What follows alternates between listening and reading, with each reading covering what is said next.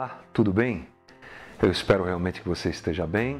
Se você faz parte daqueles como eu que está fazendo a sua quarentena, conte até 10, daqui a pouco isso aí acaba. Se você faz parte daqueles que estão fazendo o Brasil funcionar, que Deus te abençoe, pessoal que trabalha na área de atendimento, de suprimentos, né? mercados, farmácias, postos de gasolina, e o que, o que nós diremos dos profissionais de saúde, que Deus te abençoe, te fortaleça no meio dessa situação toda, porque é muito sofrimento, né? Eu andei um pouco triste esses dias, porque para onde a gente olha, a gente enxerga notícias de sofrimento.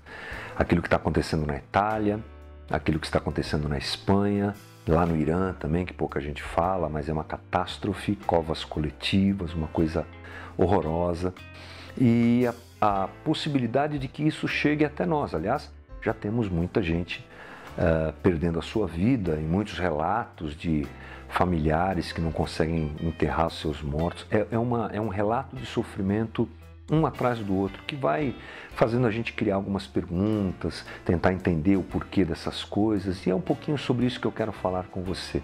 De onde vem tanto sofrimento? É bom a gente pensar que esse mundo é um mundo de sofrimento. A gente não pode ter dúvida disso. O texto bíblico nos afirma de uma forma muito clara a respeito disso. Lá no Velho Testamento, é, Salomão escreve o livro de Eclesiastes. É um livro bem forte, bem pontiagudo e que fala da realidade da vida. Ele chama esse mundo de é, vida debaixo do sol. E ele fala assim no capítulo 4, versículo 1: De novo olhei e vi toda a opressão que ocorre debaixo do sol. Vi as lágrimas dos oprimidos, mas não há quem os console.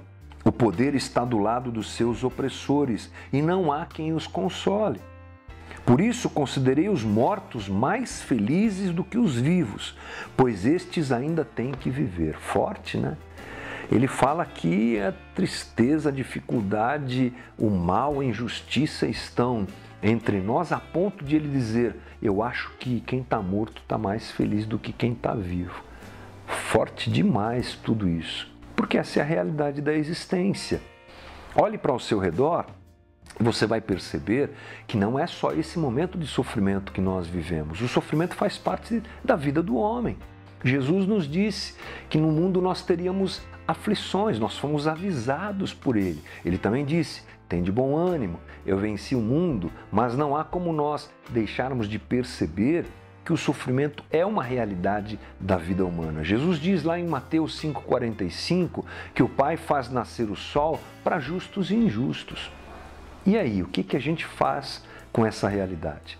Como é que a gente se comporta diante disso? Como é que a gente vive diante disso? Bom, uma coisa que acontece quando o sofrimento entra na vida da gente é que a gente procura Deus. Esse é um movimento automático do coração humano que está sempre procurando transcendência. A hora que o sofrimento vem, a gente é, corre para os braços de Deus, seja o Deus que for. Alguns procuram no Deus a, no Deus B, no Deus C, outros procuram no Deus cristão, no Deus da Bíblia. E aí a expectativa é essa: eu vou andar com Deus e minha vida vai ser resolvida, meu problema vai ser resolvido. Esse é um apelo natural da nossa humanidade. Bem, por um certo lado, isso acontece porque a gente se coloca debaixo da graça e misericórdia de Deus que cuida da gente. Mas essa não é a regra. Essa é a exceção. Por que, que eu estou dizendo isso? Porque você vai encontrar crente sofrendo também. Não é verdade? Fala sério. Crente perde o emprego, crente fica doente, crente tem a família destruída, o crente vive problemas. A não ser que você esteja é, se enganando para não perceber isso. E a religião fica manipulando o coração das pessoas e abusando das pessoas, mentindo a elas a respeito disso. Venha para cá e os seus problemas serão resolvidos. O, o, detalhe é que, na maior parte das vezes, os problemas não são resolvidos. E aí, o que, é que a religião faz? Ela diz: o problema é você. Você não tem fé. Você não deu ofertas suficientes, você não fez sacrifícios suficientes, por isso que a sua vida continua do jeito que está, tão mal assim. E aí os pregadores televisivos colocam lá testemunhais incríveis de gente que estava arrebentada, doente, quebrada financeiramente, e só porque foi para a igreja do pastor tal e deu uma grande oferta, a vida dele mudou. Em grande parte, isso é uma balela, para não dizer que é uma mentira. A realidade da vida continua sendo dura. Então, o que é que eu faço?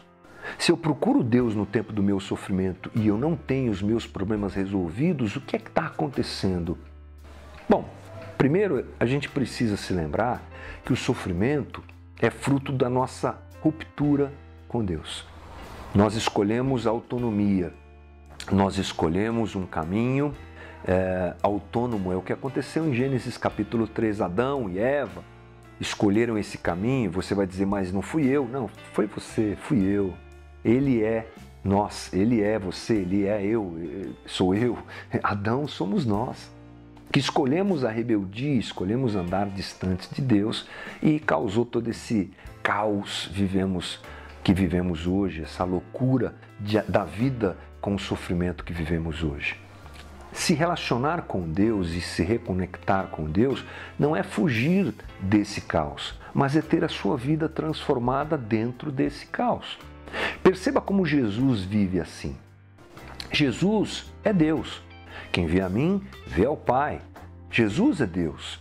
E ele sofre. Aliás, ele vem para sofrer.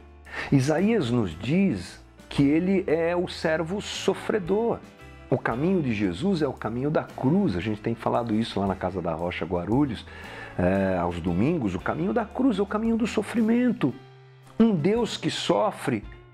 Você vai dizer para nós não sofrermos? Não, para nós sermos redimidos na nossa relação com Deus.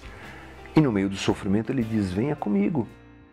Atravesse o sofrimento sendo você alguém diferente.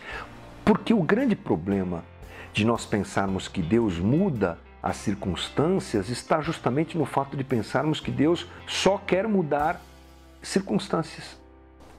Deus não é um mudador de circunstâncias, na essência, não, ainda que faça isso por misericórdia.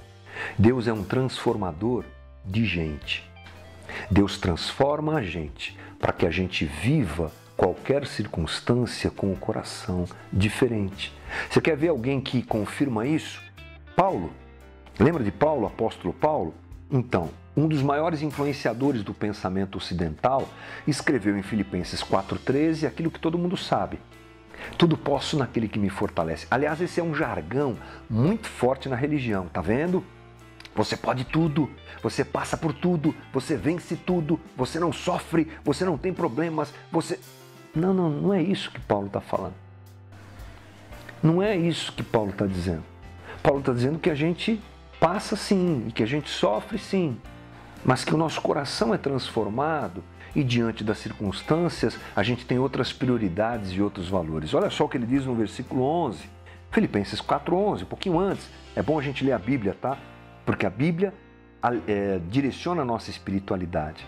A Bíblia tira a gente do engano, a Bíblia tira a gente do achismo, a Bíblia tira a gente de ensinamentos equivocados. Filipenses 4:11.